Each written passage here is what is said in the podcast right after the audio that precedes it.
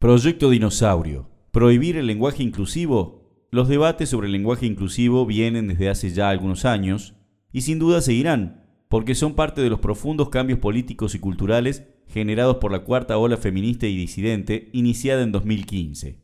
Como es obvio, esto no solo ocurre en la Argentina ni con el idioma castellano, sino también en otros países del mundo que hablan otras lenguas.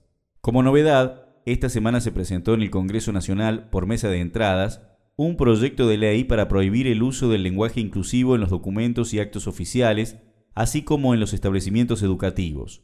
Sus autoras son las abogadas Patricia Paternesi y Cintia Gini. Ya existía otro proyecto similar presentado por Alberto Acef y otros diputados macristas. ¿Qué proponen?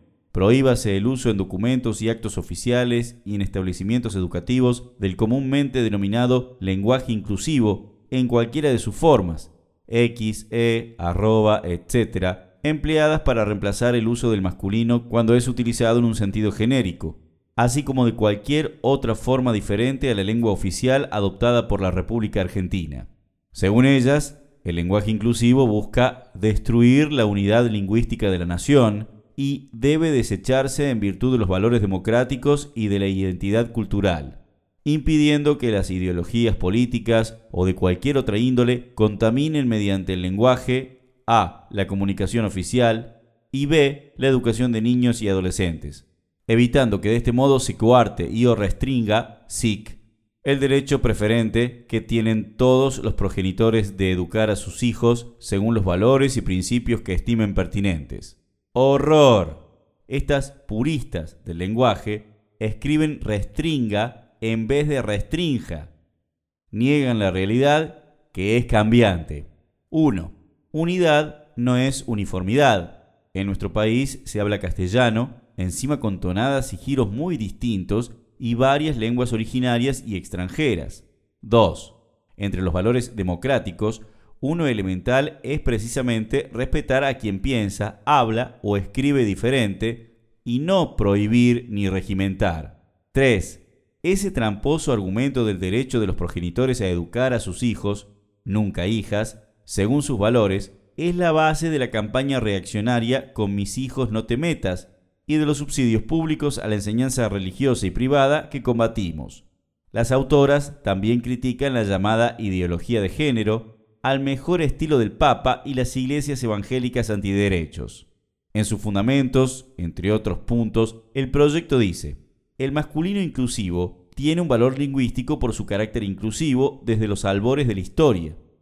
Con semejante inmovilismo, hoy estaríamos hablando igual que hace más de 4.000 años, lo que por suerte no es así.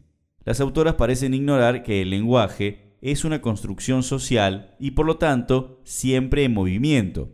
Además, es obvio que en los albores de la historia, los idiomas eran muy distintos de como los conocemos hoy. Con el desarrollo social, el lenguaje se fue enriqueciendo y complejizando en evolución constante. Por otra parte, en inglés, por ejemplo, los sustantivos no tienen género.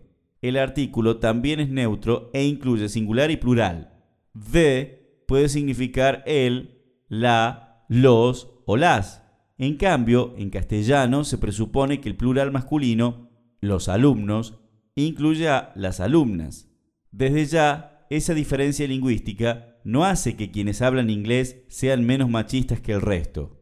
El conflicto empieza cuando las alumnas quieren dejar de ser invisibilizadas.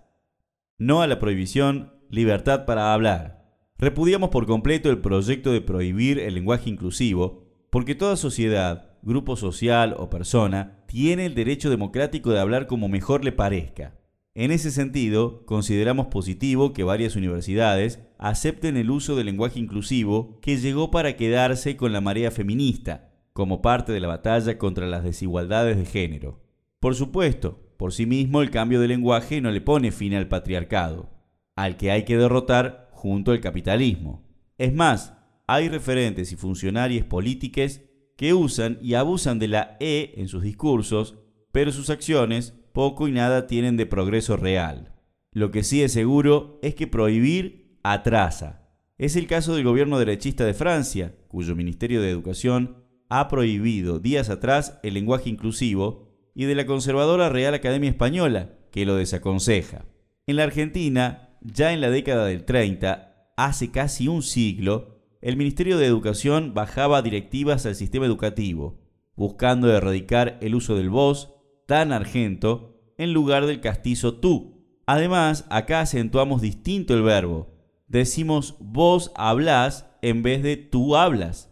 La misma censura aconsejaba la Academia de Letras en los años 60, y los argumentos eran similares a los de hoy, que se provoca confusión, que el lenguaje se degrada, se desnaturaliza y otras pavadas. Perdieron por goleada. Vano intento el del prohibicionismo. La ola feminista y su impacto dialéctico en la dinámica social y en el habla cotidiana están más vivas que los dinosaurios, incluidos los de Susana.